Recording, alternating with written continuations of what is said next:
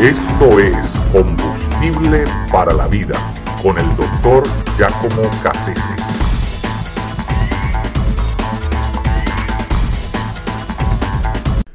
La Capilla Sixtina.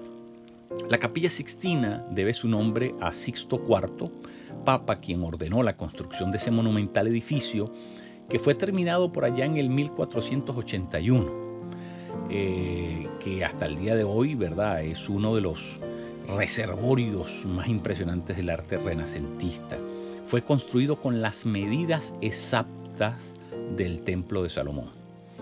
Y eh, Julio II, Papa a comienzos del siglo XVI, eh, bueno, le pareció que había que remodelar todo aquello y para eso contrató a los grandes maestros del Renacimiento, gente, gente como eh, Botticelli, gente de la altura de, Rafael, Rafael eh, Sanzio, Luca Signaroli y, por supuesto a Pietro Perugino, esos eran grandes famosos.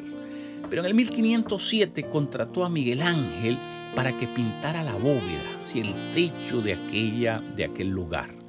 Eh, y eso, ¿verdad? esa pintura que Miguel Ángel logra hacer allí es hasta ahora eh, de, alguna manera su característica más connotada. Eh, todo el mundo recuerda la capilla Sixtina por eso. Pero es muy interesante que para poder pintar eso, ese fresco, eh, Miguel Ángel tuvo que salir de su zona de confort, porque Miguel Ángel no era, no era un pintor, él no se presentaba a sí mismo como un gran pintor, él era un escultor, eso era realmente lo que hacía con, con una destreza impresionante. Así que tuvo que salir de, lo que le resultaba fácil, cómodo, eh, para, hacer, aceptar este trabajo, que él sabía que lo iba a catapultar, es decir, era una gran oportunidad que se le estaba brindando de estar con los grandes de su tiempo. Y entonces para no perder esa oportunidad, Miguel Ángel aceptó eh, y le tomó cuatro años pintar toda aquella bóveda. Eh, y, fue un esfuerzo tremendo, fue un esfuerzo tremendo el que tuvo que hacer, porque tuvo que aprender una técnica que él no sabía, que él no la conocía, y, con errores fue haciendo, eh, aprendiendo, mejorando su, técnica. De hecho, a fines del siglo pasado, la compañía Fujifilm, eh, Fujifilm fue, fue contratada para eh, poder restaurar ¿verdad? los daños que habían en esa pintura.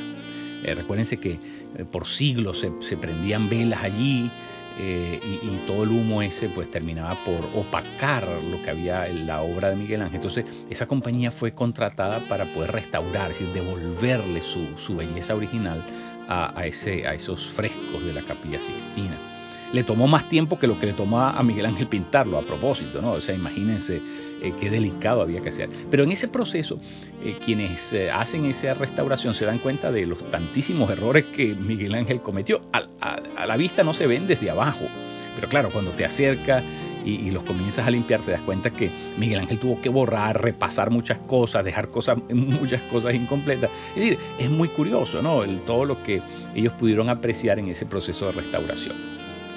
Pero eso nos habla de algo, de que Miguel Ángel, a pesar de que no era mm, su área de, mayor competencia, él aceptó el reto. Y, la manera que aceptó el reto es que ahí el, fresco que estaba originalmente allí era de un señor llamado eh, Pier Mateo eh, Diamelia. Y entonces él dijo, bueno, yo por lo menos le garantizo algo, que lo que yo voy a hacer va a ser mejor que lo que ya hay. Esa es la forma como Miguel Ángel comienza su trabajo, diciendo, yo voy a superar lo que hay. Eh, cuando una persona solamente se acostumbra a hacer lo que le sale fácil, está condenado a la mediocridad. Y lo que Miguel Ángel hizo fue precisamente aceptar el reto de ser mejor. Eh, y, por eso, ¿verdad? Logra, logra lo, que, lo que finalmente en el 1512 presenta al público de manera eh, de manera increíble la sorpresa que le dio al mundo cuando devela aquella semejante obra. Eh, Antonio Stradivari fue el más grande de todos los constructores de violines. De hecho, hay un Stradivari que ha llegado a costar incluso 16 millones de dólares. hay un poquito más de 400 de estos mm, violines eh, allá afuera. Eh, y todos están en, en, el orden de los millones. Imagínense la calidad de lo que este hombre hacía. Pero ¿sabes cómo comenzó este hombre haciendo violines? Se propuso que cada violín que hiciera iba a ser mejor que el anterior. Esa es la premisa de la excelencia. Esa es la única forma en que podemos vencer la mediocridad, proponiéndonos hacer algo mejor de lo que ya hicimos. Esta es mi pregunta para ustedes. ¿Qué estás haciendo hoy por mejorar lo que ya hiciste? Escríbanos a hayesperanza.aol.com.